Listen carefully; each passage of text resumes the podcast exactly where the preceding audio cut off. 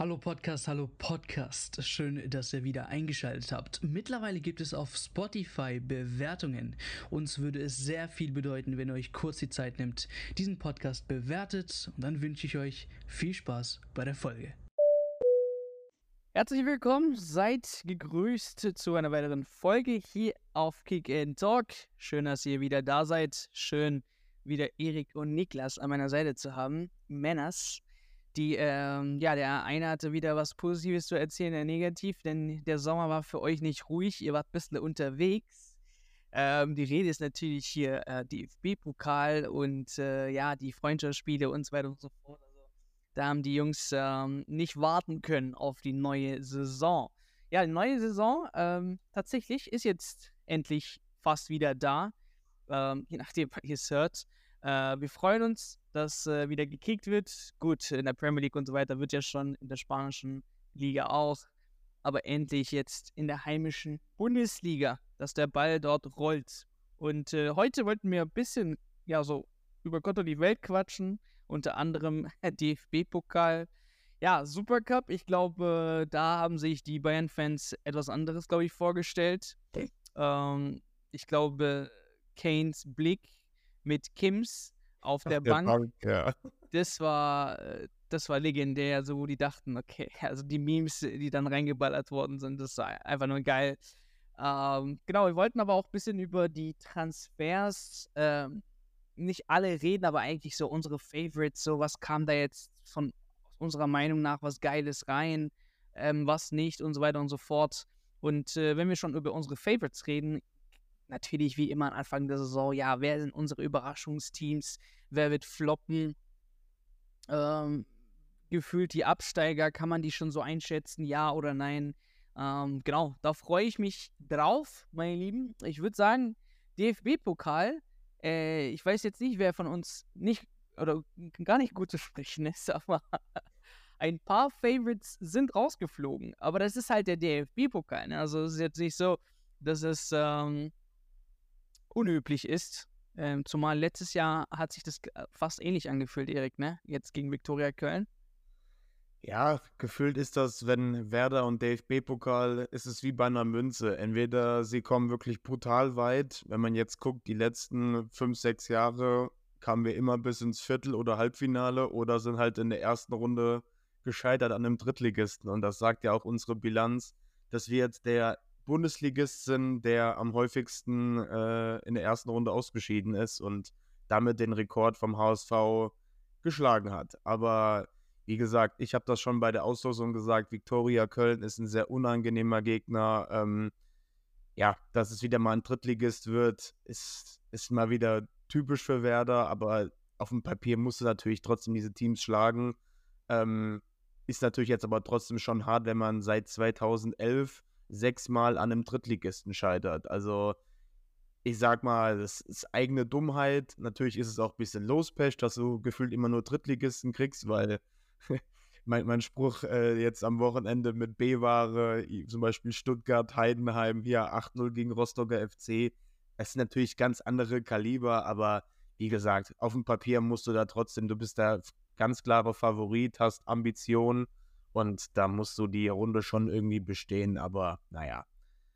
Deswegen absolut verdient hat das die Victoria, die haben ein besseres Spiel gemacht, war natürlich auch 80 Minuten in Überzahl, aber selbst da in den 10 Minuten vorher hast du schon gemerkt, in welche Richtung das gehen kann oder gehen wird.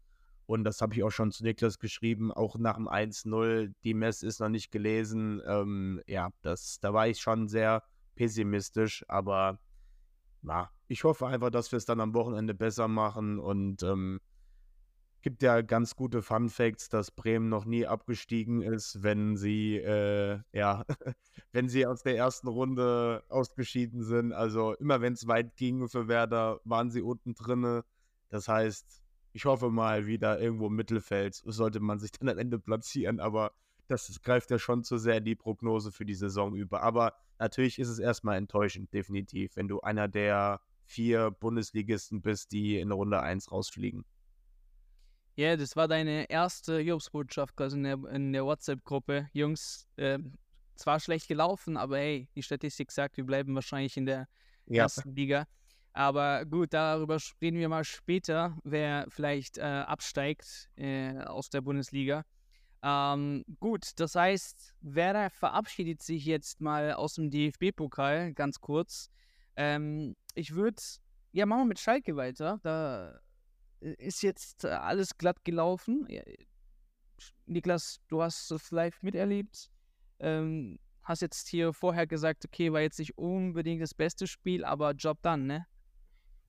Ja, am Ende des Tages ist es in der ersten Pokalrunde immer so, du musst einfach die nächste Pokalrunde erreichen als Favorit, wobei man ja sagen muss, das Schalke-Spiel, da war es ja fast auf Augenhöhe, weil es immerhin zweimal die gleiche Klasse gegeneinander ist.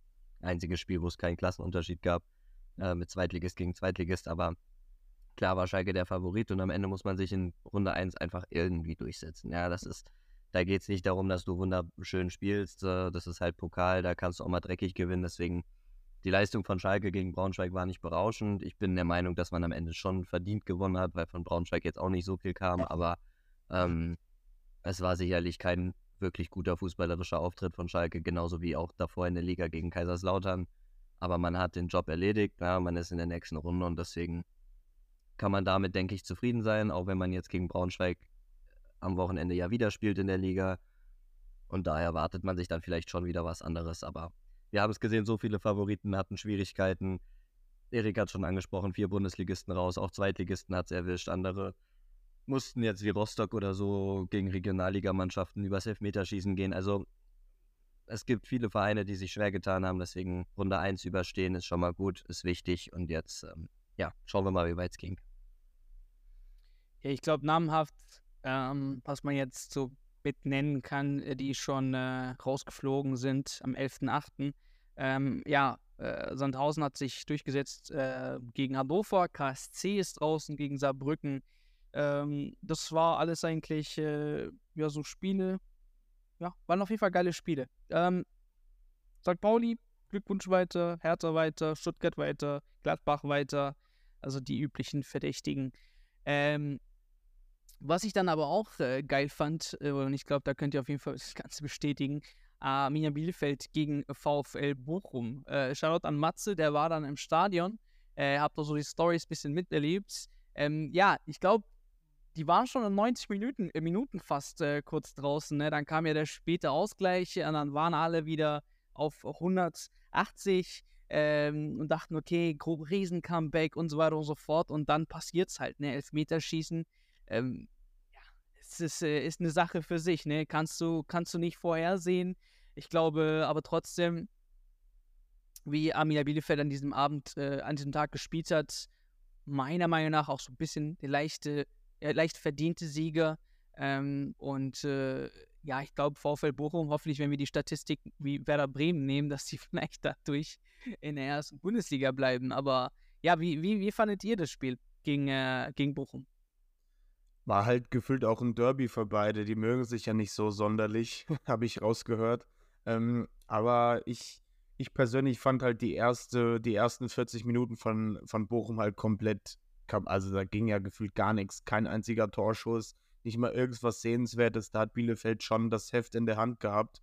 Und äh, dann kommst du halt kurz vorm Pausenpfiff nochmal ran ähm, also in Summe muss man da schon sagen, dass der Spielverlauf dann schon pro Bochum dann war, wenn du vor der Halbzeit auch das 2-1 machst und die ganze Zeit dann, die zweite Halbzeit lief dann auch ein bisschen besser. Da hat man dann auch, finde ich, schon verdient das 2-2 gemacht.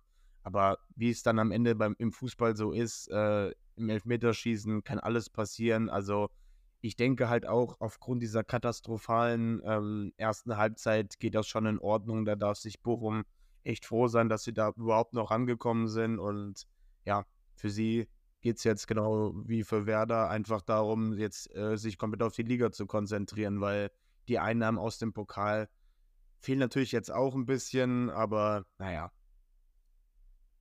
Ja. Und was ich auch äh, knapp fand, war dieses Spiel äh, Elversberg gegen Mainz. Also das hätte ich ja. mir auch ein bisschen vielleicht äh, anders vorgestellt. Aber ich glaube, da können wir einfach auf die ja, die Aussage von Niklas auch zurückkommen. Ich meine, im DFB-Pokal schaust du jetzt nicht, dass du hier ja, mit, mit typischen Erst-Bundesliga-Fußball souverän, so eine Mannschaft, der 4-5-0 am Ende rauskickt, 6-0 oder wie die anderen es, wir haben ja auch hoch, hoch wirklich hoch, hohe Summen mittlerweile bekommen in, äh, im DFB-Pokal. Leverkusen haut Satotonia äh, 05 mit 8-0 weg. Ähm, ja, Gladbach, äh, Bersenbrück mit 7-0. Also da sind auch dann solche dabei. Aber ich denke im Endeffekt, äh, wenn man sich auch die Interviews im Nachhinein anhört, ey, DFB-Pokal, wir sind weiter, so fuck it, so wir haben jetzt keine Zeit, darüber nachzudenken, was man besser machen kann. So die Bundesliga steht vor der Tür. Ja, was soll man jetzt da groß reden? Und ich denke, dann ist es auch. Sorry, ich kann äh, es ja vielleicht mit dem Beispiel dann, weil das das perfekte Beispiel wäre ja dann unter Aching Augsburg, ne? Ähm, ich glaube, dieser, äh, die Augsburger werden äh, niemals äh, einen Danny verpflichten, oder? Der hieß doch Danny, die Nummer 10 von Unteraching. Also der hat da wirklich ein Riesenspiel gemacht, äh, zwei Tore geschossen. Ähm, und genau zu der Aussage, warum ich jetzt halt äh, auf das komme, Niklas, ist ja, die hätten ja auch lieber einfach weiter, sind, wären lieber auch weit gekommen. Ob es jetzt 2-3, äh, 1-2, da hätte sich Augsburg einfach eine Runde weiter gesehen, als jetzt gegen Unteraching 2 0 äh, zurückzulegen. Aber was auch krass ist, äh, wer sich das Spiel angeschaut hat, ich glaube, gefühlt bis zur zweiten Halbzeit hat man dann gar keinen Torschuss, ja. äh, einen Schuss aufs Tor gehabt. Also, das war dann auch wirklich so eine Sache, wo ich mir denke, ey, ganz ehrlich, verdient. Da freue ich mich dann für die Unteraching am Meer. Ja, ja muss, man, muss man schon. Mach du erst. Ja, ich wollte nur sagen, was, was, was man halt auf jeden Fall immer auch noch berücksichtigen muss. Ähm, bei ganz vielen äh, Partien, wo nur eine Liga Unterschied ist oder selbst wenn es Bundesliga, dritte Liga ist oder sowas, dass es halt einen großen Unterschied macht, an welchem, äh, sag ich mal, oder in welchem, in welchem Zeitpunkt der eigenen Vorbereitung man sich quasi befindet. Ne? Also für die Bundesligisten ist das jetzt alles das erste Pflichtspiel gewesen, was sie jetzt hatten nach der Sommerpause. In den äh, Testspielen haben sie viel experimentiert vielleicht so, dann gab es Neuzugänge und muss sich alles finden. Während man natürlich sagen muss, zweite und dritte Liga zum Beispiel, die laufen schon wieder seit zwei Wochen, also die hatten schon zwei Spiele. Ähm, die sind vielleicht ja. dann auch schon ein bisschen mehr noch im Rhythmus drin. Ähm, soll natürlich keine Entschuldigung sein. Klar musst du normalerweise als Bundesligisten, Drittligisten oder Regionalligisten schlagen. Ähm, die hohen Ergebnisse, die du gesagt hast, sind dann ja auch häufig von Teams, die, sage ich mal, höchstens Regionalliga spielen oder halt noch weiter unten. Ähm, aber, aber ich finde schon, dass man in diesem Jahr wieder im Pokalwettbewerb gesehen hat, dass es wirklich viele Mannschaften aus Liga 2 und Liga 3 gibt, die wirklich auch die Großen ärgern können. Ja, ob das jetzt äh, Sandhausen oder so auch ist, ähm, oder auch jetzt äh, Zweitligist, Bundesligist, der Elversberg Mainz, wie du gesagt hast. Elversberg spielt gut, ja, hat gute, gute Leistungen bisher gebracht in Liga 2, ein bisschen unglücklich mit den Ergebnissen gewesen, aber ähm, haben solide Leistungen gebracht und dann ist halt für eine Mainzer Mannschaft, die jetzt ins erste Pflichtspiel reinkommt, da musst du so eine Mannschaft erstmal knacken, ja. wenn du auch die Drucksituation hast, als höherklassige Mannschaft gewinnen zu müssen. Und ähm, deswegen geht es für mich, sage ich schon seit Jahren, auch als Schalke Bundesliga gespielt hat oder so, in Runde 1 geht es immer nur ums nackte Überleben. Klar, wenn du jetzt gegen ja. einen Sechsligisten spielst, dann willst du jetzt nicht dich mit einem 1-0 nach Verlängerung weiterzittern, ähm, weil man halt sagt, okay, dann geht man mit einem mulmigen Gefühl in die Liga. Aber so scheiße es klingt, aber wenn jetzt Mainz zum Beispiel gegen Elversberg rausgeflogen wäre, hätte ich jetzt deswegen nicht gesagt, dass Mainz jetzt riesig Sorgen sich um die Saison machen muss oder sowas, weil einfach Elversberg inzwischen schon eine gestandene Mannschaft ist, die eine gute Entwicklung hat und so. Und ähm, ja. Genau. Und die hätten sie ja auch in die Verlängerung ziehen können, hätten sie in den letzten Minuten nicht den Pfosten getroffen. Das stimmt. Freistehen vom Klotzen. Ja. Riesenspiel fand ich dann auch Rot-Weiße Essen gegen den HSV. Ja. Auch noch sehr spät zurückgekommen und äh, ja, dann sehr, sehr bitter. Ich glaube, Torhüter wird auf jeden Fall mehrere Nächte drüber schlafen müssen haben. Das war wenn allein sechs Tore gefühlt Essener vorlegen, das ist unglaublich. Also ja. ich, ich wäre fast verzweifelt, als ich das gesehen habe. Aber naja, ja. ich gönn's ja. dem HSV, die brauchen das Geld dringend. nee, aber das ist ja auch wieder eine Liga-Unterschied. Deswegen, das ist genau der Punkt, den Niklas angesprochen hat. Ähm, das Witzige ist halt, ich habe mit Niklas im Vorhinein, äh, unabhängig jetzt, ob wir jetzt dann letzte Woche aufgenommen hätten, haben wir einfach mal drüber geredet, wer könnte denn im Pokal rausfliegen. Und da haben wir uns eine Top 5 gemacht. Und wenn ich die Top 5 jetzt gerade mal vorlese, also muss ich schon sagen, ich habe ja letztes Jahr auch Leverkusen in Runde 1 rausgetippt gegen Elversberg, erinnere ich mich auch noch dran. Ähm, Top 5 war bei mir Äh, gut, der erste Call Lübeck-Hoffenheim, da stand es immerhin zur Halbzeit 1-1. Also, weil Ja. Lübeck als Aufsteiger in Liga 3, ähnlich wie Haching, die kommen jetzt von einer Euphoriewelle. Ähm, und da ist alles möglich, wenn du auf den Erstligisten triffst, der noch nicht so eingespielt ist. Mein zweites Spiel logischerweise RWE gegen HSV, weil eine Liga Unterschied, Essen sehr ungemütlich. Und dann kommen wir zu meinem dritten Spiel, zu dem du wahrscheinlich jetzt auch noch gleich kommen würdest. Homburg gegen Darmstadt.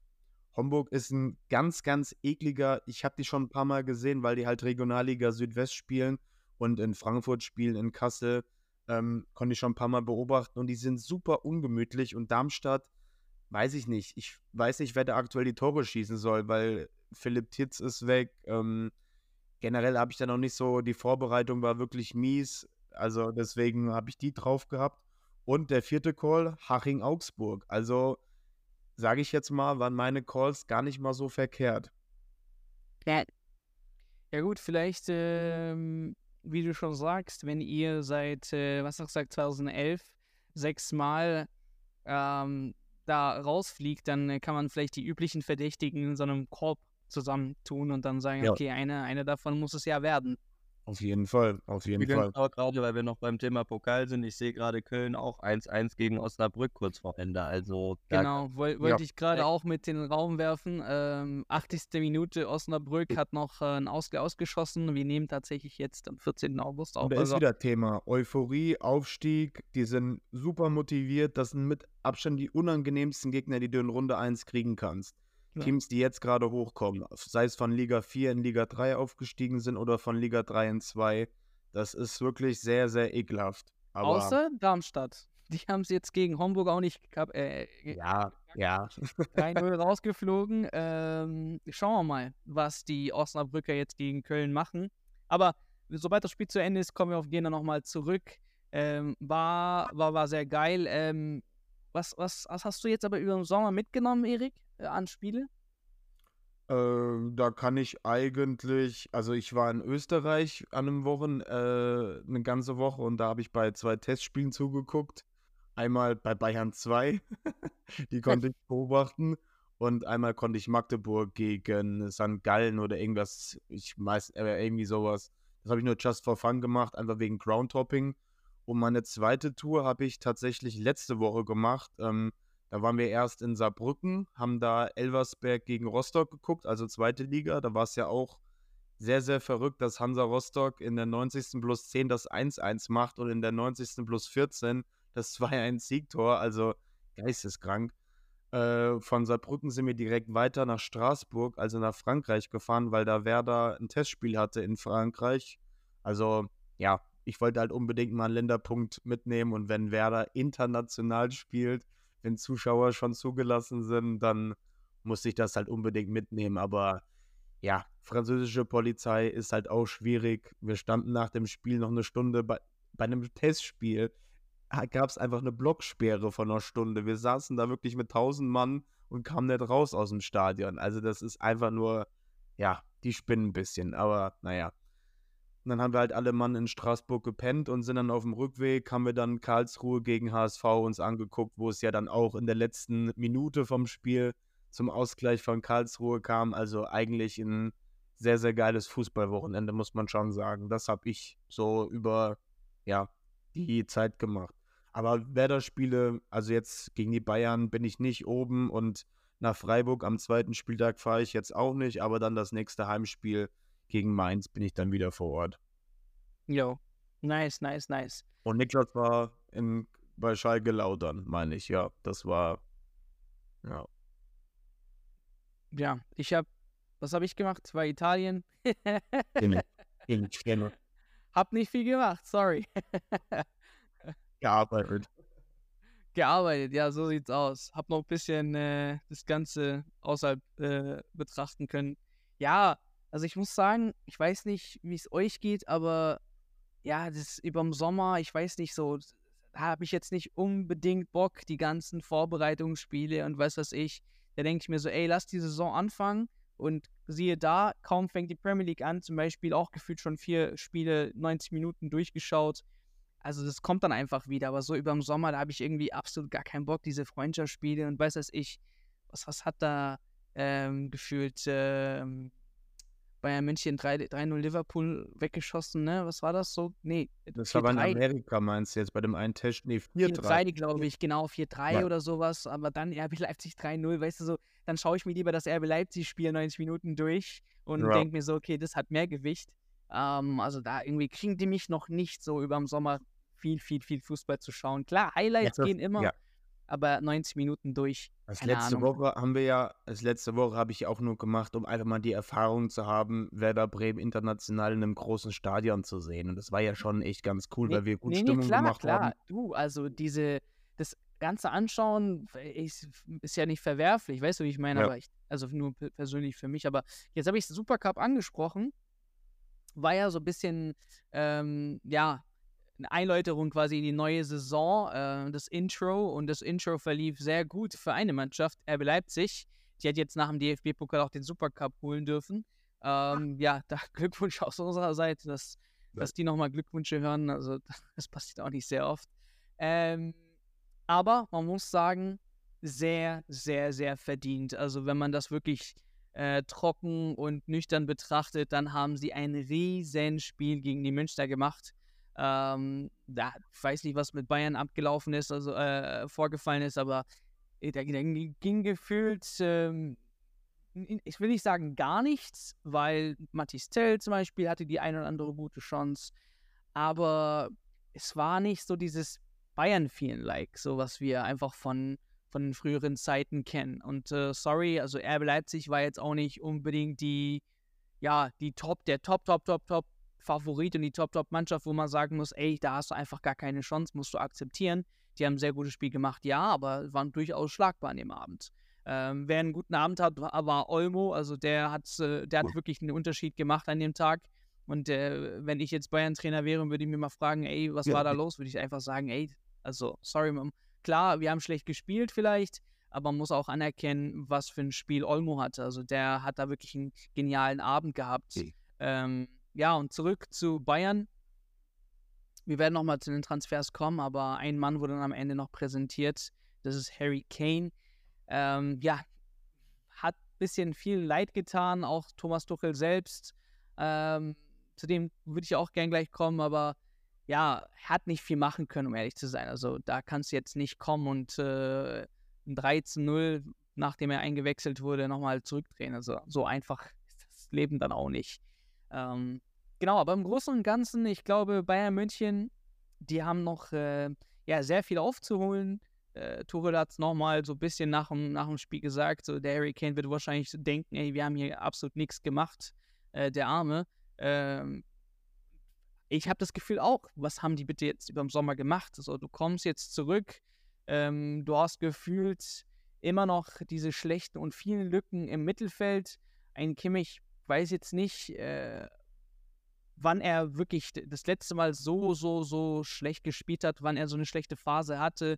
Ähm, man hat Kimmich eigentlich im, im, im Gedanken immer als souveränen, ja, Ballverteiler, ein souveränes Auge, ähm, viel Spielwitz, der Brain der Bayern und so weiter und so fort. Und das hast du einfach allgemein jetzt gar nicht mehr. Ich weiß, wo, ich weiß nicht, woran es liegt, ob es Tuchel ist, äh, bei dem auch mal mittlerweile sagen muss, okay, für mich, so, jetzt hast du gefühlt die Spieler, die du haben möchtest, ähm, eine besten äh, Striker, äh, du hast äh, mit, mit, mit, äh, mit, dem, äh, mit dem Kim sensationellen Innenverteidiger bekommen.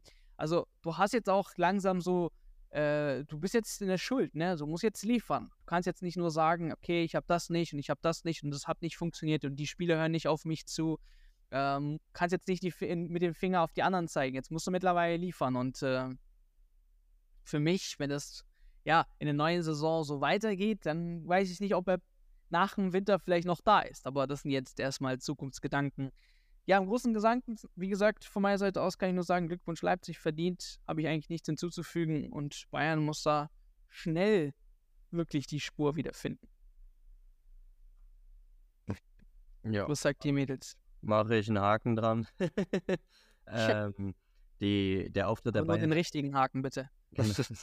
der, Haken. Auftritt, ähm, der Auftritt der Bayern, muss ich ehrlich sagen, hat mich auch sehr ja, überrascht und enttäuscht. Also ich habe ja damals schon beim Trainerwechsel von Nagelsmann zu Tuchel gesagt, dass ich das nicht nachvollziehen kann und der Meinung bin ich auch nach wie vor, aber ich habe trotzdem gedacht, dass jetzt, wie du gesagt hast, ne, Tuchel hat jetzt wurde in die Transferplanungen mit involviert. Natürlich hat er vielleicht noch nicht jeden Spieler bekommen, den er wollte. Er wollte noch einen Sechser und bla bla bla, aber er hat schon sehr, sehr viel zur Verfügung gestellt bekommen an Geld, hat mit Harry Kane einen absoluten Topspieler vorne für die Neu geholt, der letztes Jahr gefehlt hat. Ähm, der war jetzt zwar in der Vorbereitung noch nicht so viel mit dabei, weil er halt erst kurz vorm Spiel verpflichtet worden ist, aber ähm, nichtsdestotrotz muss man sagen, der Auftritt der Bayern war wirklich mutlos, finde ich. Also in der ersten Hälfte, ja, gab es hier und da Aktionen. Mattistell hatte die ein oder andere Szene. Leroy Sané hatte die ein oder andere Szene. Auch Serge Gnabry hat mir relativ gut gefallen in der ersten Halbzeit. Aber sie hatten halt wieder typische Probleme. Sie haben wieder die Standards nicht verteidigt bekommen. Das ist ein Thema bei den Bayern letztes Jahr gewesen. Das ist ein Thema in der Vorbereitung gewesen gegen Liverpool bei dem 4-3, was ihr angesprochen habt. Haben sie nach Einwürfen Tore kassiert, nach was weiß ich. Jetzt waren es auch wieder die ersten zwei Gegentore, direkt oder indirekt halt nach, nach, nach Standardsituationen, Freistößen, das dritte Gegentor, ein Elfmeter, stellen sich wahnsinnig fahrig an beim Verteidigen von Standardsituationen. Ähm, auch die Elfmetersituation, wie es zum Elfmeter gekommen war, war ja im Prinzip nach dem Standard. Die Konterabsicherung bei eigenen Standards gefällt mir auch nach wie vor nicht. Ähm, also ich finde, die Bayern haben ihre Hausaufgaben im Sommer vielleicht auf dem Transfermarkt angefangen zu erledigen, aber vom, von der taktischen Ausrichtung her und von den Problemen, die sie in der letzten Saison hatten, haben sie die Hausaufgaben definitiv, das hat das Leipzig-Spiel jetzt gezeigt, noch nicht erledigt. Ähm, da hat Thomas Tuchel jetzt dringend Nachholbedarf und natürlich kann man auch mal einen schlechten Tag haben. Also ich will jetzt nicht in die Kerbe springen und sagen, okay, das Spiel gegen Leipzig zeigt mir jetzt, dass die Bayern keine Chance haben, dieses Jahr Meister zu werden, weil das war eine Katastrophe oder sonst was. Ähm, man kann auch mal einen schlechten Tag haben. Die hatten sicherlich auch in der einen oder anderen Situation das Pech, dass sie mal früh in Rückstand geraten sind. Wenn sie vielleicht in der ersten Hälfte den Ausgleich machen, läuft das ganze Ding auch anders ab. Aber ähm, es ist von dieser typischen, altbekannten bayerischen Leichtigkeit der letzten Jahre eigentlich nichts mehr zu spüren. Und das hat ja die Bayern ausgemacht, dass sie gerade in den großen Spielen gegen die direkten Konkurrenten immer da waren, haben Dortmund immer geschlagen die letzten Jahre. Ja, und so. Und jetzt gehst du so sang- und klanglos zu Hause gegen Leipzig unter, nachdem du ja vor drei Monaten in der Liga schon äh, fast die Meisterschaft da verspielt hast. Das war insgesamt schon sehr enttäuschend, sehr fahrig. Ähm, ich denke, die Bayern haben noch Bedarf auf der 6 und, in der, in, und auf der Torwartposition was zu tun, aber ansonsten ist der Kader, der Thomas Tuchel zur Verfügung steht, ein exzellenter Kader mit Weltklasse-Spielern gespickt. Und ähm, aus dem Kader musst du am Ende des Tages mehr rausholen als das, was sie jetzt am Samstag gezeigt haben. Deswegen, ich bin sehr gespannt auf Freitag, wie das Ganze da aussieht, ob das Ganze da anders läuft. Ähm, aber äh, die Probleme der Bayern, die lassen sich nicht wegdiskutieren. Und es hat eben auch ein Muster, dass man eben merkt, dass es immer wieder die gleichen Anfälligkeiten sind. Vor ja. allem allen voran Thema Standards im Defensivbereich. Ähm, ja, und dass sie es wahnsinnig fahrig spielen im Offensivbereich, äh, teilweise viel zu viele Kontakte, unsauber gespielt, immer wieder nicht den Blick für den besser positierten Mitspieler, sondern mit dem Kopf durch die Wand. Eigene Standardsituation würde ich mir auch langsam überlegen, ob Kimmich der richtige Mann dafür ist. Seine Ecken sind teilweise echt bodenlos inzwischen. Ähm, ja, also es ist Bedarf und ich bin gespannt, ob Thomas Tuchel das in den Griff bekommt und wenn nicht, dann müssten, wenn mit der bayerischen Konsequenz, mit der sie Herrn Nagelsmann entlassen haben, auch in zwei Monaten oder drei Monaten irgendwann mal die Frage gestellt werden, ob der Wechsel zu Thomas Tuchel eigentlich der richtige war. Ähm, aber so, so viel Zeit sollte er noch bekommen, den Saisonstart jetzt mal zeigen, was er kann. Aber Nachholbedarf ist auf jeden Fall da. Ich denke auch, äh, wie oft willst du diese Freistößen und Ecken äh, wirklich noch treten? So, dass die, die Fans haben sich auch komplett aufgeregt über, ja. über Joshua Kimmich. Was ich halt um, ähm, sehr erschreckend fand, also ich wollte jetzt bei Niklas nahtlos übergehen, dass ein Tuchel sich halt schon so übelst ratlos im Interview zeigt. Das hat er ja gefühlt auch nach, nach den ersten Wochen, auch in einem Spiel, wo wir darüber diskutiert haben. Bei Nagelsmann hatte ich nie wirklich den Eindruck, der hat immer direkt geschildert, was, was jetzt Fehler war. Bei Tuchel, der gibt mir irgendwie nicht so hundertprozentig die klare Fehleranalyse, woran das jetzt lag, nach so einer Vorbereitung, die okay war für Bayern-Verhältnisse, jetzt so ein Spiel abzuliefern. Und am Ende sind es vielleicht unerklärliche Gründe, aber sich da so den Medien zu stellen, ich meine, die Bilanz lügt ja auch nicht, wenn er in 13 Pflichtspielen, die er jetzt bei den Bayern gemacht hat, nur sechs gewonnen hat. Also das ist für, für eine Bayern-Bilanz schon ja, ernüchternd, gerade mal bei 50 Prozent der, der Spiele, die zu gewinnen. Und wenn die Tendenz so weitergeht, muss ich wirklich sagen, äh, ja, darüber haben wir auch in der Gruppe schon geschrieben, dass es ein ganz, ganz großer Fehler war, äh, Nagelsmann da zu entlassen. Und da muss man wirklich sagen, seitdem da diese Unruhe reinkommt, ist eigentlich, seitdem ein Rummenigge, ein Hoeneß und so einfach aus dem Vorstand erstmal rausgegangen sind und das jungen, neuen Leuten überlassen haben, wie ein Salihamidzic damals mit dem Kahn etc. pp. Und seitdem muss man ja gefühlt immer die alten Leute wieder ins, zurück ins Boot holen und dann, um da irgendwie Ruhe reinzubringen, weil irgendwie, ich finde ich nicht, ich weiß nicht, woran es liegt, weil der Kader an sich gibt eigentlich schon her, mindestens mal Leipzig, die, finde ich, mit den größten Kaderumbruch hatten, äh, ja, irgendwie mal auf dem Level zu sein. Aber das war ja gestern wirklich, das sah gestern aus wie Leipzig gegen, lass mich nicht lügen, aber gegen Freiburg oder Union, so nach dem Motto fand ich. Also es war jetzt ein sehr, sehr untypischer Auftritt des FC Bayern. Und du musst ja bedenken, also gut, Bundesliga könnte vielleicht noch ja, reichen, aber wir reden hier über Champions League nächste Saison. Wir ja. reden wieder mal über DFB-Pokal, wo sie jetzt die letzten zwei Male rausgeflogen sind. Ähm, deswegen sage ich ja, ey, und da dürfen wir auch nicht vergessen, im DFB-Pokal, weil wir das Thema vorhin hatten, die spielen gegen einen äh, Aufsteiger aus Liga 4, also die jetzt hoch in Liga 3 sind, die auch richtig Bock haben. Könnte unbequem werden. Ich will nicht sagen, dass die Bayern da rausfliegen, aber das sind wieder diese Kategorie-Spiele, hm, da kann man auch gerne mal scheitern in Runde 1. Aber das traue ich den Bayern natürlich nicht zu. Nur mal so als, als Fact, weil wir das ja vorhin aufgemacht haben, das Thema. Ja. Ja, deswegen sage ich so gefühlt, ey, du musst dann schauen, äh, im, im Winter, ey, war das richtig jetzt oder nicht? Und dann. Aber das sind auch wieder so Zukunftsmusik. Also man muss auch wirklich jetzt an, also äh, aufpassen, anfangen mal zu kicken, okay, es war jetzt der Supercup. Viele würden sagen, wenn sie verlieren, ist es nicht wichtig. Wenn sie aber gewinnen, haben sie den Cup gewonnen. Also da weißt du auch nie ganz. Ja. Von daher, ähm, ja, von meiner Seite aus, lass mal das Ganze. Aber Personal Neuer finde ich auch noch relativ spannend. Das ist ja auch so ein großes Ding. Da entscheidet genau. sich auch nie wirklich, jetzt mal eine Entscheidung zu treffen. Was ist denn jetzt? Wer soll neue, neue Nummer zwei werden? In Nübel haben sie jetzt verliehen, weil er ja vorher schon Probleme hatte. Jan Sommer war für ein halbes Jahr jetzt da, um ihn zu ersetzen. Und jetzt wird er wieder abgesägt, weil man sagte, ja gut, äh, Neuer kommt ja irgendwann zurück. Ob das auf Perspektive aus ist, ich weiß es nicht. Da muss man auch einfach jetzt mal klare Kante zeigen und ähm, Ideen müssen da einfach her. Und dafür finde ich einfach, agieren sie mir ein bisschen zu lasch. Da war halt natürlich Kane die letzten Wochen klar im Fokus. Verstehe ich auch. Das ist auch super schwer, den, äh, den Kapitän der englischen Nationalmannschaft in die Bundesliga überhaupt loszueisen. Also dafür mein Respekt. Das war auf dem Papier, glaube ich, der größte Transfer der Bundesliga-Historie. Wir reden hier über einen, der den Rekord der Premier League hätte aufstellen können nächstes Jahr. Und wie gesagt, halt Kapitän.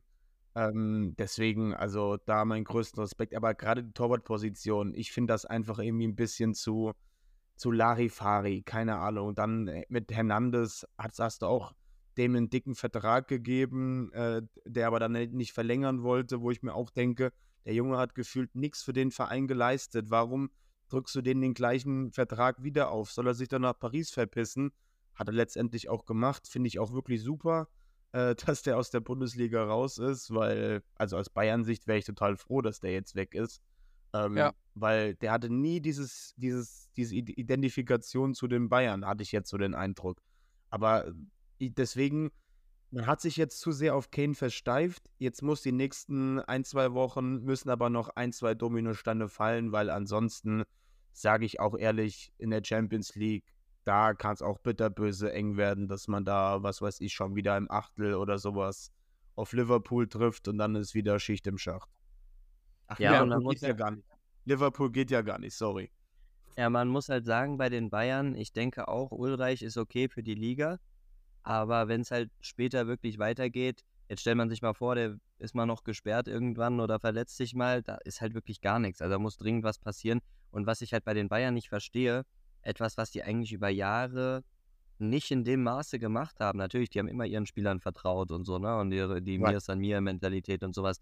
Aber jetzt habe ich ge gehört, die Berichte, mal gucken, ob was da am Ende dran ist, aber dass Manuel Neuer angeblich unter Umständen vielleicht erst wieder wettkampffähig im nächsten Jahr sein soll, also sprich ab Januar.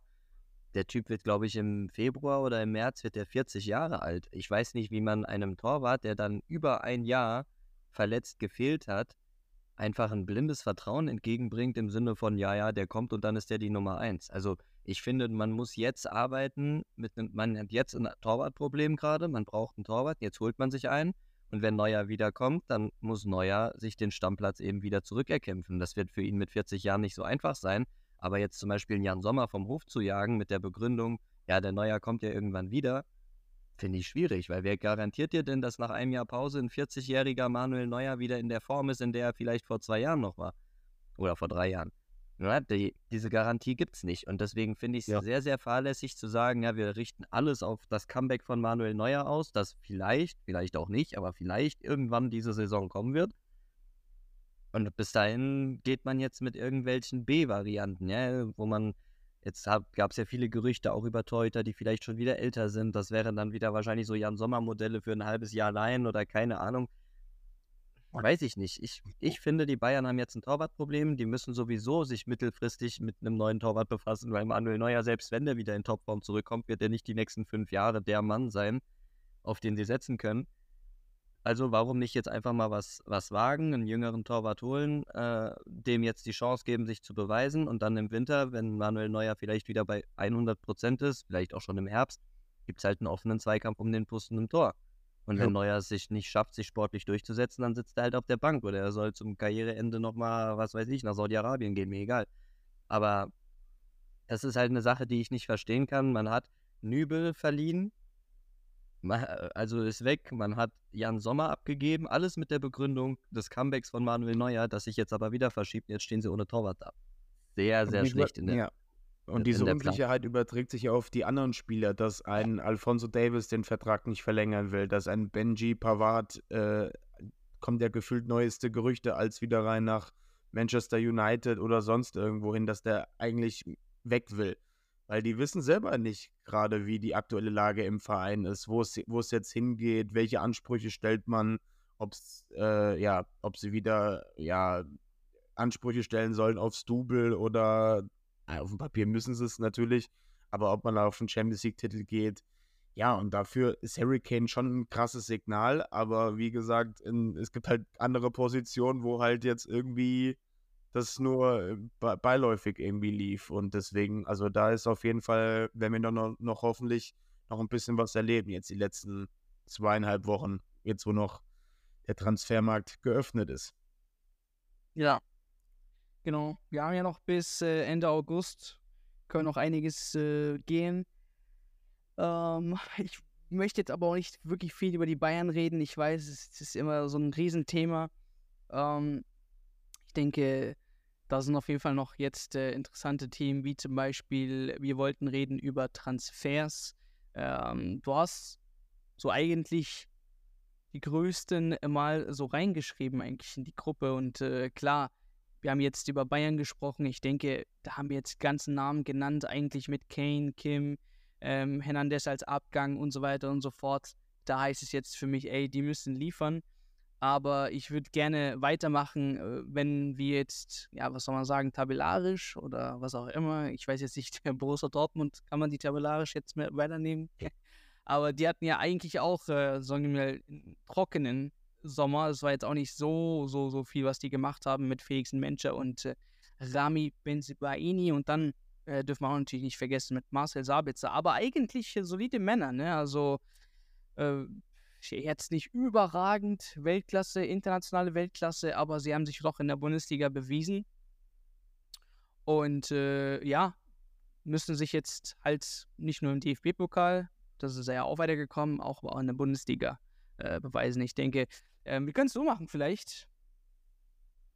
Jeder ein Team oder so, wo er die besten Transfers gesehen hat? Oder wie, wie wollt ihr das so gerne abrunden? Weil ich finde, so Es gibt ja, schon ein die paar. meisten Teams, ja. genau, meisten Teams haben schon gute Transfers getätigt. Also Ja, wenn wir jetzt zum Beispiel Le- Leipzig nehmen, die im, ja, im, im im Supercup da jetzt gewonnen haben, da war gefühlt auch, ey, so viel, was die da geholt haben. Äh, Scheschko hat mir sehr gut gefallen äh, mit der Einwechslung äh, später. Ähm, wir haben äh, Openda, der da ge gespielt hat. Xavi Simmons dürfen wir natürlich nicht vergessen. Ähm, Fabio Carvalho ist auch gekommen als Laie, nochmal kurz eingewechselt worden. Also das sind auf jeden Fall große, äh, ja, junge Kicker. Mal schauen, was da geht. Ja, ähm, war ich, da war ich zum Beispiel bei Leipzig war ich zum Beispiel sehr gespannt, weil bei Leipzig hat sich ja gefühlt die ganze Offensive verändert. Also hinten gab es auch Abgänge mit Guardiol und so, aber vorne war ja ein Kunku weg, Soboschlei weg und so. Also die ganzen Stützen eigentlich so offensiv, auf die man sich verlassen hatten oder verlassen konnte, sage ich mal. Jetzt haben sie ja auch ähm, am Wochenende gegen die Bayern schon mit Seiwald neuer Sechser, Openda neuer Stürmer, Simmons neuer offensiver Mittelfeldspieler auf der Halbposition und so. Also die haben ja wirklich viel gemacht und ich fand es sehr beeindruckend, wie schnell die scheinbar schon auch zueinander gefunden haben, weil das sah eigentlich aus, als würden die schon, also ja. Außenstehender hatte man das Gefühl, die würden schon seit zwei Jahren so zusammen zocken. Da haben Laubwege gepasst, da haben alles Mögliche. Ähm, deswegen, ich dachte eigentlich für RB Leipzig so, dass ich, dass sie dieses Jahr natürlich am Ende vielleicht in die Top 4 kommen werden, aber dass sie vielleicht jetzt nicht irgendwie ganz, ganz oben mitspielen können, weil ich dachte, die brauchen vielleicht einfach ein Jahr oder so, um sich zu finden. Aber der Supercup macht mir jetzt zumindest dahingehend oder gibt mir zumindest dahingehend das Gefühl, dass, ähm, dass die eben schon auch zum Saisonstart jetzt schon dort sind, wo sie sein wollen. Und die Transfers machen in meinen Augen auf jeden Fall Sinn, weil sie offensiv ganz viele verschiedene Spielerprofile auch abgedeckt haben. Ja, sie haben mit Paulsen, Cesco vielleicht eher ein bisschen die, ich will nicht sagen die Bandspieler, Cesco hat ja auch einen gewissen Antritt und so weiter, aber mit Openda und Werner zum Beispiel haben sie die, die Gegensätze, die eher die schnelleren Leute sind. Dann haben sie mit äh, Xavi Simmons ein riesengroßes Talent verpflichtet, das ich schon in die, in die, ähm, auch vom Talent her in die Riege ein Kunku-Nachfolger oder sowas auch stecken würde. Natürlich noch nicht auf dem Niveau, aber. Das fand ich interessant, die Entwicklung bei Leipzig. Ich habe das Gefühl, die sind international dafür bekannt jetzt. So, ähm, ich meine, Xavi Simmons, der hat sich extra gegen PSG für PSW Eindhoven entschieden. Also für die ihre Devise als jetzt League A und großartig Champions League und mit äh, mit Mbappé und Neymar und Messi und so weiter. Der hat sich dagegen entschieden, hat gesagt, nein, das wird, wird mir nichts bringen. Ich gehe lieber nochmal zu einem Verein, wo ich viel spielen werde.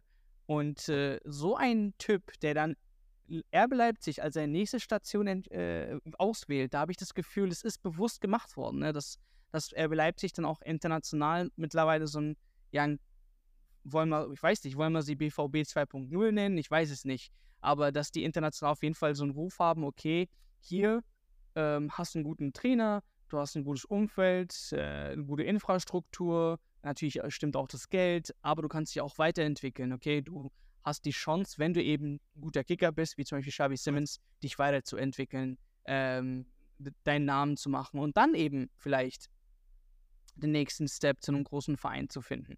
So, so kommt mir das so ein bisschen rüber. Das war ja auch am Anfang schon die äh, vorausgesagte Identifikation von RB Leipzig DNA, dass man auf viele junge Spieler setzt, ähm, was ganz anderes äh, und halt da das Geld investiert und dann halt die im großen Stil dann jetzt verkauft, wie jetzt ein Soboslei, den man halt eine dicke Klausel reinmacht und wenn der, wenn der halt jetzt äh, ja dann weg ist, kriegt man halt andere spannende Leute dafür, die wie jetzt ein Xavi Simons äh, oder Cavaglio, den man jetzt geliehen hat, aber bei Simons hat man, glaube ich, eine Option drin, meine ich sogar, und bei Carvalho jetzt nicht, aber ist ja grundsätzlich schon mal egal, weil Openda ist ja da als Beispiel noch zu nennen oder hier dieser neue Innenverteidiger, den sie sich jetzt da geholt haben ähm, für Guardiol.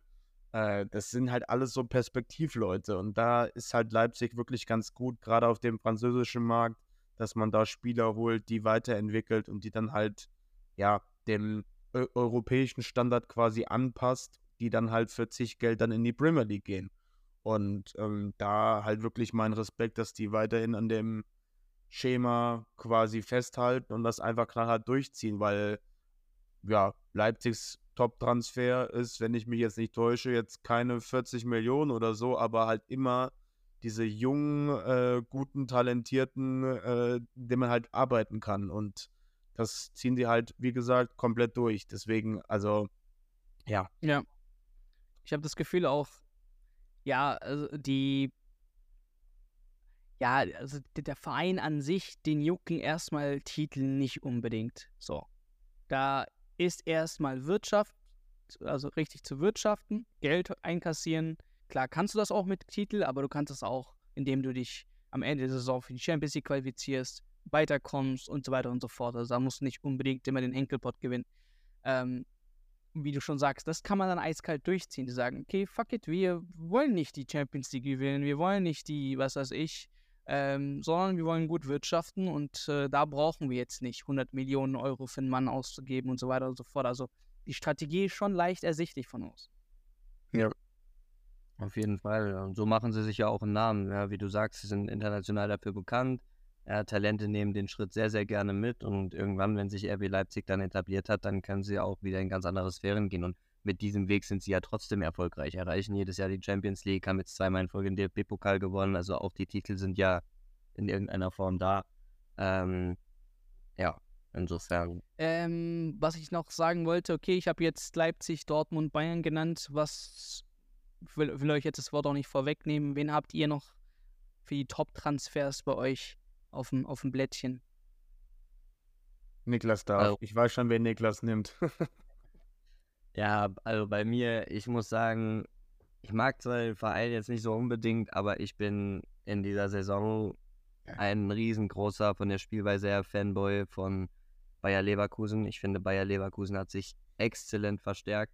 Klar, sie haben mit Diaby einen Abgang, der vielleicht ein bisschen wehtun kann, aber wenn wir ehrlich sind, Xabi Alonso hat einen ganz, ganz klaren Plan davon, wie er Fußball spielen möchte. Und da hat Diaby auch nicht so zu 100% reingepasst mit seinen Fähigkeiten. Ist halt ein viel schneller Spieler, aber ist jetzt nicht unbedingt der Variable, der auch in verschiedenen Systemen agieren kann. Er spielt ja mal eine Dreierkette, mal eine Viererkette, dann spielt er teilweise mit zwei Zehnern und einem Stürmer. Da ist für Diaby gar kein Platz, weil er weder Zehner noch Mittelstürmer ist. Insofern finde ich das völlig okay, ähm, dass sie den abgegeben haben und haben aber dafür mit Grimaldo einen exzellenten Schienenspieler für die linke Seite, der den Gegenpart zu Frimpong machen kann, geholt. Sie haben mit äh, Granit Xhaka einen Bundesliga-erfahrenen und jetzt auch auf Premier League erfahrenen Spieler geholt, der eben auch sehr, sehr gut in diesen Stil reinpasst, der eben auch defensiv sehr stabil ist, äh, der verschiedene Rollen übernehmen kann, sowohl gegen den Ball als auch in Ballbesitz. Ähm, und natürlich allen voran ähm, ja, Jonas Hofmann ist halt ein Riesenstil, muss man auch ehrlich sagen. Ähm, ein Spieler, der eben auch in diesen verschiedenen Systemen agieren kann. In Gladbach hat er, bei Gladbach hat er häufig über die Außenposition gespielt, wenn man mit drei Offensivleuten spielt. Das kann er bei Leverkusen, wenn das gewünscht ist, genauso machen. Er kann aber auch neben Wirtz als zweite Zehn agieren. Ähm, ich glaube, dass, dass das zentrale Mittelfeld aus Wirtz und, und äh, Jonas Hofmann sowieso dieses Jahr exzellent funktionieren wird äh, Bonifaz oder Faze oder Face oder wie auch immer man den Mann ausspricht, ist natürlich ein ganz anderer Spielertyp nochmal, der aber auch durchaus Sinn macht. Und man darf ja nicht vergessen, da hat man immer noch einen Losek, da hat man noch einen Adli, der jetzt zum Saisonstart gesperrt ist, der auch in einer guten Form sich zum Saisonendspurt befunden hat.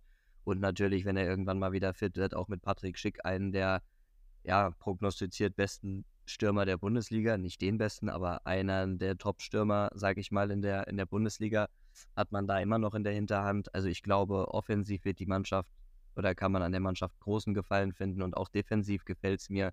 Tabsoba brauchen wir, glaube ich, nicht drüber zu reden. Ein, ein, ein, super guter Innenverteidiger und auch in der Breite Kusunu, Ta, Hinkapier haben sie alle nicht verloren. Andrich eine ganz wichtige Rolle, der sowohl auf der 6 als auch in der Innenverteidigung im Spielaufbau agieren kann. Also ich finde, dass Bayer Leverkusen sich einen Kader zusammengestellt hat im Rahmen der finanziellen Mittel, der einfach exzellent auf den Fußball von Xavi Alonso zugeschnitten ist. Und deswegen ähm, würde ich auch die Transferaktivitäten von Bayer Leverkusen bisher als einen ganz, ganz großen Gewinn bezeichnen und bin sehr gespannt, wie die, wie die Mannschaft performt wird. Oui, oui, das sind wir alle. Erik? Äh, von mir der Call mit den spannenden Transfer, auf die wir nochmal gucken sollten, finde ich, ist Union Berlin, weil da könnte sich jetzt, je nachdem, wann du die Folge hochlädst, die nächsten Tage noch ja. was tun. Ähm, ganz klar für mich äh, finde ich es schon witzig, wie sie die Hertha so ein bisschen ausnehmen und mit ihrem neuen Image quasi, äh, ja, Tossard, sage ich jetzt mal, für den Preis für unter drei Millionen dass der jetzt Champions League spielen darf. Ja, ist absolut solide. Schwolo als Ersatzmann, ja, auch okay, sage ich jetzt mal. Schalker werden jetzt denken, äh, lass mal lieber, aber nee. Dann ist das natürlich wunderbar. Das haben auch so alle erwartet eigentlich. Ja, ja. Je nachdem, was jetzt mit Renault ist, ob der wirklich jetzt nach Italien macht, müssten sie da vielleicht echt noch was tun. Ansonsten halt Schwolo an neue Nummer 1. Aber man muss halt sagen, was sie da jetzt für Leute an Bord ziehen, die sind ja selber erst vor drei, vier Jahren hochgekommen und äh, jetzt in Robin Gosens, gut, der ist jetzt in einem kleineren Formtief, aber wenn das jetzt die nächsten Tage durchgehen sollte, mein größten Respekt, selbst ein Aronson, den ich bei Leeds United schon sehr, sehr interessant finde, auf einer Position, die so Max Kruse ähnlich quasi ist. Das kann super gut ich funktionieren. Ich schwöre, sie haben mir nicht mal prognostiziert, dass Gosens perfekt zur Union passt oder so in einer gefühlten Folge vor ein Jahr oder sowas. Ja, ja, haben wir, glaube ich, auch irgendwann mal, weil das nur dieser Typ Schienenspieler ist, ja, der da auch gut reinpassen könnte, genau. Aber selbst mit, guck mal, selbst Union Berlin zieht so ein Fofane, auch ein junges, junger Franzose, junges Talent von Chelsea, den sie sich jetzt ausgeliehen haben. Selbst da zieht dieses, dieses neue Hertha, äh, neue Hertha-Image, sage ich gerade, dieses neue Hauptstadt-Image von Union, so ja, wir ziehen jetzt die ganzen Sponsoren und selbst die Geschichte im äh, Winter mit Isco war ja auch ein Ding. Also da merkst du schon, in, in Berlin wird jetzt die Uhr anders gedreht und äh, wenn die jetzt auch noch ein Bonucci, was ja jetzt auch aus irgendeinem Grund jetzt heute Nacht rauskam, laut Fabrizio Romano, also das ist einfach nur, ich, ja, keine Ahnung, aber ich weiß jetzt noch nicht so, wie ich deren gesamte Saison sehen soll, ob ich die weiter, ob es ob sie jetzt der, der Weg weiterhin stets nach oben geht, weil ich glaube, ähm, ja, irgendwann die, mal ist auch vorbei. Also für die, für die ging es ja von Platz im ersten Jahr, glaube ich, Platz 9 oder sowas, dann Platz 7, 6 und jetzt auf 4. Also ich kann es mir nicht vorstellen, dass die jetzt da oben weiterhin so die Top 3, Top 4 anpeilen, weil dafür finde ich halt, um jetzt mal die Saisonprognose, die wir ja gleich einläuten, für mich ist die Top 4 auf dem Papier definitiv klar nächste Saison. Und ähm, aber ich finde es trotzdem spannend, wie Union das Ganze angeht und mittlerweile, was die für ein Standing in Europa haben. Ja. Dann ähm, lass mich mal überlegen, ob wir jetzt wirklich das Ganze hier durchmachen sollen oder nicht. Leverkusen haben wir eigentlich genannt. Eintracht Frankfurt, ja, da war jetzt nicht unbedingt groß Mamouche halt, okay, aber das war ja eigentlich auch schon bekannt. Äh, Robin Koch, das kann man eigentlich auch abhaken. Ähm, Adamutu, Skiri, Skiri für mich einer der Deals. Skiri. Ablösefrei, ja. Ja, kann man auf jeden Fall auch äh, nennen. Ansonsten bei Gladbach hat sich ja auch ein bisschen was getan. Ne? Also da sind jetzt äh, sechs, sieben Spieler neu reingekommen. Ja. Äh, bei euch wäre der Bremen leider ein Navigator direkt verletzt. Da haben sich aber alle zu schnell gefreut. Ey, das war so traurig, als ich das gehört habe. Ich denke so, Junge, da haben sie wirklich jetzt ein, ja, äh, sich alle so riesig gefreut, dann verletzt er sich doch wieder. Aber das war schon auch leicht vorherzusehen, wenn man sich seine Historie anschaut. Auf jeden Fall. Ja. Ähm, schauen wir uns die, äh, ja, du hast schon ein bisschen eingeleitet, die Dings, äh, ab, äh, ja, unsere Absteiger, äh, wo wir denken, was könnte passieren, wer könnte floppen und so weiter und so fort, wenn wir das in den, letzten fünf, sechs Minuten schaffen. Ähm, ich fange an. Ich mache mal den Schritt. Ich wage ich wag mich mal rein. Aber tatsächlich müssen wir auch ehrlich gestehen, so, es ist schon einfacher als die letzten Jahre. Sorry, aber wenn Heidenheim und Darmstadt dabei sind, ich weiß jetzt nicht, äh, in der Saison, wo wir Stuttgart, Schalke, Bremen, äh, Hertha, also da konntest du absolut nichts tippen, ne? Und jetzt hast du halt Heidenheim dabei, Darmstadt, DFB, äh, DFB-Pokal rausgeflogen. Das ist einfach für mich die Konkurrenz viel zu stark. Also ich muss da einfach leider Heidenheim und Darmstadt mit in Platz 18 und 17 reinnehmen. Ähm, ansonsten, wer letztes Mal unten war, war natürlich auch der VfB Stuttgart. Da bin ich mal gespannt. Also die haben sich auch jetzt nicht unbedingt krass verstärkt. Klar, äh, Nübel kam, aber ähm, ich denke, die, die Mannschaft unter, unter Hoeneß ist jetzt bisschen besser zusammengewachsen. Vielleicht auch ist die Spielidee etwas anders. Also da kann ich mir auf jeden Fall denken, dass der VfB Stuttgart vielleicht sogar direkten äh, Klassenerhalt schafft. Und noch Ähm, keine großen Abgänge, vor allem Sosa, Mafropanos, Ito, Gen- Girassi, genau, die sind ja alle genau. noch da. Endo. Genau, genau. Da hat man ja eigentlich viel, viel äh, gehört, wer weggeht und was weiß ich. Girassi hat ja gefühlt eine Klausel gehabt, die jetzt auch wieder vorbei ist. Also Ja. da sind sie einfach vielleicht für mich ein bisschen enger zusammengerückt. VfL Bochum auch sehr spannend, ähm, muss ich sagen. Also da könnte vielleicht so ein ähnlicher Verlauf wie, wie in der letzten Saison. Also die haben ja auch einige geholt, also Passlack und was weiß ich, aber jetzt nicht unbedingt die ganz, ganz großen Namen. Also da äh, gilt es auch wieder, kämpfen eigentlich. Ähm, also da denke ich mir Stuttgart, VfL Bochum, so die Mannschaften, ähm, Augsburg, so, yo, ey, mit, irgendwann muss es soweit sein, ne? Irgendwann müssen doch die Typen endlich mal Liga 2 schnuppern, aber die, die Mannschaft wird sich wahrscheinlich wieder um, den gleich, um die gleichen Plätze befinden. So Augsburg, Stuttgart, Bochum. So das denke ich mir wird nach äh, 17, 18 kommen. Also die werden irgendwo um Platz 16 kämpfen. Ähm, und die anderen sehe ich einfach weiter oben. Also auch natürlich Werder Bremen hier. Ähm, Wenn es gut geht, denke ich, sind sie, sind sie nicht auf Platz 16 gefährdet, ähm, sondern sichern sich irgendwo ein, zwei Plätze drüber ab. Ähm, Köln weiß ich auch nicht, warum ich sie jetzt nicht weiter unten sehe. Keine Ahnung, vielleicht habe ich sie einfach nur übersehen. äh, nee, aber ich denke mir da, ja, mal schauen. Sind sie eigentlich rausgeflogen, DFB-Pokal? Nee, Ich für hab- 3-1. In der Verlängerung, aber. Oh ja, läuft. Ähm, genau, Köln sehe ich jetzt auch nicht, weiß ich da unten, aber könnte mich auch irren. Oben, oben ist es spannender, muss ich sagen. Also Findest du klar, wirklich? Weil also was halt, heißt auf dem Papier nicht, ist die. nicht, Meist, nicht Meister? Bayern, denke ich, über 34 Spieltage ist wieder die übliche Sache. Sorry, du No. hast jetzt Kane, du hast jetzt diese ganzen Probleme, die du eigentlich letzte Saison hattest, nicht. Also du hast jetzt einen Spieler, der gefühlt in der Bundesliga, sorry, 30 Tore schießen kann und dann wirst du einfach Meister. Aber dann, wer ist Nummer zwei? So, das fängt dann an. Wir haben Dortmund, Leipzig, die sich wirklich, äh, ich denke, da ein Kopf an Kopf rennen wieder mal äh, geben werden. Starke Mannschaften. So, jetzt kommt's dann. Du hast Union genannt. Wie, wie werden sie jetzt spielen? Wieder Top 4, ja oder nein? Wissen wir nicht. So, ähm, dann machst du weiter mit Leverkusen. Sehr, sehr spannende Mannschaft, äh, die auf jeden Fall, denke ich, in die Top 4 rein könnte, wenn sie nicht die Fehler machen wie der letzte Saison. Also, ich finde schon oben spannend. Freiburg natürlich und so weiter und so fort. Also, aber lassen wir es mal. Das ist jetzt so für mich die größte Flop-Mannschaft. Das fehlt mir noch. Die größte Flop-Mannschaft. Puh. Mm. Lass mich das mal noch überlegen. Lass mir mal die Flop-Mannschaft weg. Lass mal, zeig mal eure Absteiger und dann äh, ganz zum Schluss jeder noch seine Flop-Mannschaft. Also ich sag, einer der beiden Aufsteiger wird es natürlich treffen. Ähm, ich würde jetzt, mache jetzt mal einen Call, dass ich irgendwie an die Hessen glaube, auch wenn ich da jetzt vorne nicht so unbedingt jetzt durch den Abgang von Philipp Titz äh, sehe, dass man da irgendwie einen klaren Torjäger vorne drin hat, wie jetzt die letzten Jahre immer bei Bochum.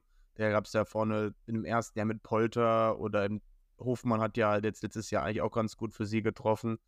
Ähm, deswegen weiß ich nicht, ob ich die sogar auf 15 tippen würde, aber ich sage einfach mal Darmstadt 16 auf 17. Ich erhoffe es mir Jahr für Jahr, dass endlich mal Augsburg runtergeht. Deswegen ohne große Begründung einfach Augsburg und auf dem 18. dann Heidenheim, weil ich die, ja, ich glaube, die sind sehr unberechenbar und das wird sehr ekelhaft für viele sein, aber wenn du die gebrochen kriegst und äh, wenn die wa- wahrscheinlich in so eine Negativspirale kommen, ähm, aber wie gesagt, ich kann mir da unten auch vorstellen, dass die drei Teams tauschen oder sonst irgendwie oder dass da Bochum reinrutscht. Ja, aber auf dem Papier wären das auch für mich die vier Teams, die 15 bis 18 ausmachen. Zumindest bei Augsburg erhoffe ich mir es so ein wenig. Also jetzt nicht böse nehmen, liebe Augsburger, aber ja.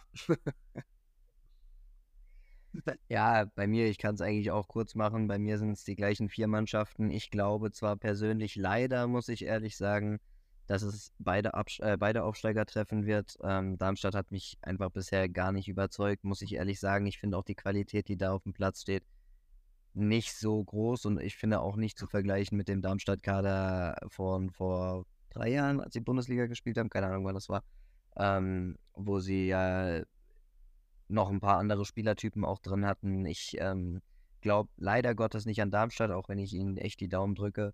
Ähm, das gleiche bei Heidenheim. Bei Heidenheim glaube ich, die haben halt eine Combo, die halt funktionieren kann, so mit den Außenspielern, Beste, Dingchi, äh, Kleindienst und so, die äh, im Zentrum, die werden halt schon das ein oder andere Mal ein Tor machen, aber insgesamt ist es für mich zu berechenbar und einfach die Qualität im Kader ist für mich bei den Aufsteigern leider zu gering. Deswegen sage ich, die gehen beide runter und ja, um Platz 15 und 16 spielen für mich auch Augsburg und Bochum. Ähm, wen ich da vorne sehe, finde ich schwer zu sagen, weil ich gerade Augsburg immer nicht so gut einschätzen kann. Ähm, Wenn es jetzt nach Sympathie geht, würde ich auch hoffen, dass es eher Bochum macht als 15. und, äh, und Augsburg in die Relegation muss. Aber da sehe ich ein offenes, ein offenes Duell zwischen den ja. Ich habe jetzt nochmal weiter reingeschaut. Ey, ich finde einfach keine Flop-Mannschaft, muss ich ehrlich sagen. Vielleicht ist es dann alles so berechenbar, wie es ist. Ich weiß nicht. Ich Was? weiß nicht, ob, wenn Freiburg nicht in die Top 4 kommt, ob das ein Flop ist, ob das, äh, ja klar, Top 6 und ja, so weiter und so fort. Frage nach Ansprüchen, ja, das ist halt ja. die Sache, ne? Na, oh, das, ist halt, das ist halt das Ding. Aber vielleicht, vielleicht, ey, und das ist gerade so was von Bauchgefühl, also das darf jetzt keiner ernst nehmen. Ähm, ja, vielleicht ist es Wolfsburg oder Gladbach, so ein, weiß nicht so. Spannender Call, weil einer von den beiden genannten Teams wäre eher meine Überraschung, sag ich jetzt mal. Ja, okay. Das heißt, der eine überrascht, der andere floppt oder so. bei, mir, bei mir, bei mir, ich kann halt zum Beispiel so Mannschaften wie Köln oder Hoffenheim, kann ich tendenziell überhaupt nicht einschätzen für nächstes Jahr. Ähm, Köln ist eine Mannschaft, die, sage ich jetzt mal, wenn du dir den Sturm anguckst, alleine mit äh, Adamian, Waldschmidt, Selke, das ist jetzt auch nur die Prototyp B-Ware, finde ich so, von den ganzen Bundesligisten, bestandenen Bundesligisten. Hinten raus haben sie super coole Talente. Hussein Basic finde ich interessant. Martell bauen sie jetzt auf. Die Innenverteidigung ist stabil, ja. Aber ich weiß nicht, ob das ob das einfach genügt. Jetzt Steffen Baumgart hat ja letztes Jahr auch schon das Größte aus dem Kader gewürfelt, was möglich war. Und boah, für mich, ich habe so die leichten Vibes, dass es auch Richtung 14, 15 bei Köln gehen kann und äh, wäre für mich auf dem Papier jetzt schon eher einer der Enttäuschungen. Und für mich auch, was ich jetzt auch so als Hot Take habe, dass Freiburg nächstes Jahr sich sehr, sehr schwer tun wird und äh, leider nur Platz 9, 10 habe ich sie sogar getippt. Jo, okay, krass. Ja, weil Dreifachbelastung, also jetzt richtige Dreifachbelastung und der Kader ist an sich eingespielt, aber ich traue ihnen auf dem Papier nicht nochmal so eine Saison irgendwie zu. Da habe ich ein bisschen Bedenken. Okay. Als mutig ja, wenn, mir, deswegen. Bei mir, bei mir sind es natürlich auch, also bei mir ist es ähnlich wie bei Erik auch, dass ich zum Beispiel Mannschaften wie Köln und Hoffenheim und so nicht so 100% einschätzen kann. Ich würde sie, sage ich mal so, um Position 11, 12 rum irgendwo tippen. Vielleicht rutscht auch Köln auf 14, aber wäre jetzt für mich alles nicht so eine Riesenenttäuschung, weil ich glaube, weiß ich nicht, dass mit dem Kader, den Köln hat, auch keiner ernsthaft erwarten kann, dass man da Richtung Europa schielt. Deswegen glaube ich, wenn man die Klasse hält, solide, nicht, nicht großartig ewig lange im Abstiegskampf drin ist, dann ist die Saison okay. Ähm, ich finde es immer ein bisschen schwer halt zu bewerten, Flop im Sinne von, was halt die Ansprüche sind. Klar, ich gehe auch mit der These, dass weder Union noch Freiburg auch nur den Hauch einer Chance haben, sich für die Champions League zu qualifizieren dieses Jahr kann man natürlich sagen, wenn Union jetzt irgendwie Vierter war oder so, vielleicht spekulieren sie da wieder mit oder so, dann wäre es auch eine Enttäuschung. Wenn ich jetzt mal eine Mannschaft reinwerfen müsste, die ihr noch nicht genannt habt, da weiß ich, dass Erik zum Beispiel ganz anderer Meinung ist, aber für ja. mich ist es sogar Mainz 05, ähm, weil Mainz, Mainz hat eine richtig starke Rückrunde gespielt, muss man ehrlich sagen, unter Svensson und die haben ihren Kader größtenteils wirklich zusammengehalten. Ähm, für mich aber haben sie in der Rückrunde krass overperformed. Und ich glaube, wenn man halt die Rückrunde sich zu Buche legt, dann ist halt die Erwartungshaltung schon, dass man irgendwie Richtung Platz 6, 7 auf jeden Fall schielen kann, weil ich glaube, die waren letztes Jahr in der Rückrundentabelle auch so in der Region. Und ich glaube, dass die aber krass überperformt haben. Ich glaube nicht, dass die jetzt gegen den Abstieg spielen, sondern die werden irgendwo im Mittelfeld landen, meiner Meinung nach. Aber man merkt, finde ich schon, die sind sehr abhängig von Ajorg vorne. Die haben jetzt im Pokal sich schwer getan. Okay, das ist jetzt kein Maßstab unbedingt. Aber auch die Neuverpflichtungen, weiß ich nicht, mit Tom Kraus und Sepp Vandenberg haben sie sich zum Beispiel zwei Spieler von einem Absteiger geholt. Ich liebe Tom Kraus, aber muss man ja trotzdem ehrlicherweise sagen, die haben beim Absteiger gespielt, äh, kommen vom Absteiger, weiß nicht, ob das die absoluten Nonplusultra-Verstärkungen sind. Auf manchen Positionen fehlt es mir auch ein bisschen an den Backups, wenn ich jetzt sehe, okay, Wittmer fällt aus, Jetzt spielt ein Danny Da Costa wieder als rechter Schienenspieler. Nichts gegen Da Costa. Ich finde den Mann mega sympathisch, aber der Mann ist seit drei Jahren gefühlt überall, wo er war, immer aussortiert worden und immer ins zweite Glied gerückt und so, weiß ich jetzt nicht. Für mich ist es alles in allem nicht der Kader, wo ich sage, yo, die werden um Platz 6, 7, 8 spielen, sondern für mich ist es eher ein Kader, der um Platz 9, 10, 11, 12 vielleicht auch 13 spielt. ja, aber das sind ja wieder diese Erwartungen. Weißt du, was genau. Erwartungen? Das, ich würde als Flop nennen, wenn jetzt, keine Ahnung, äh, RB Leipzig hat Bayern äh, 3-0 im DFB-Pokal, äh, im Supercup geschlagen. Äh, wenn die Saison losgeht, so schaffen sie es nicht mal auf Platz 6 oder auf Platz 5. Das wäre für mich Flop. Dann habe ich, hab ich sogar auch noch einen, einen mutigen Flop.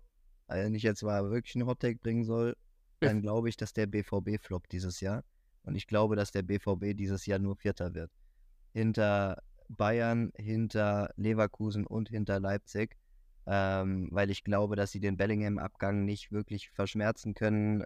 Ich bin gespannt, ob, ähm, ob ähm, Sebastian Aller fit bleibt über den Flügel und so sehe ich sie auch malen. Klar, der ist in absolut guter Form. Adeyemi ist ständig angeschlagen. Alles, was dahinter kommt mit Brandt, mit Reus, mit was weiß ich, sind eher wieder Zentrumsspieler für mich.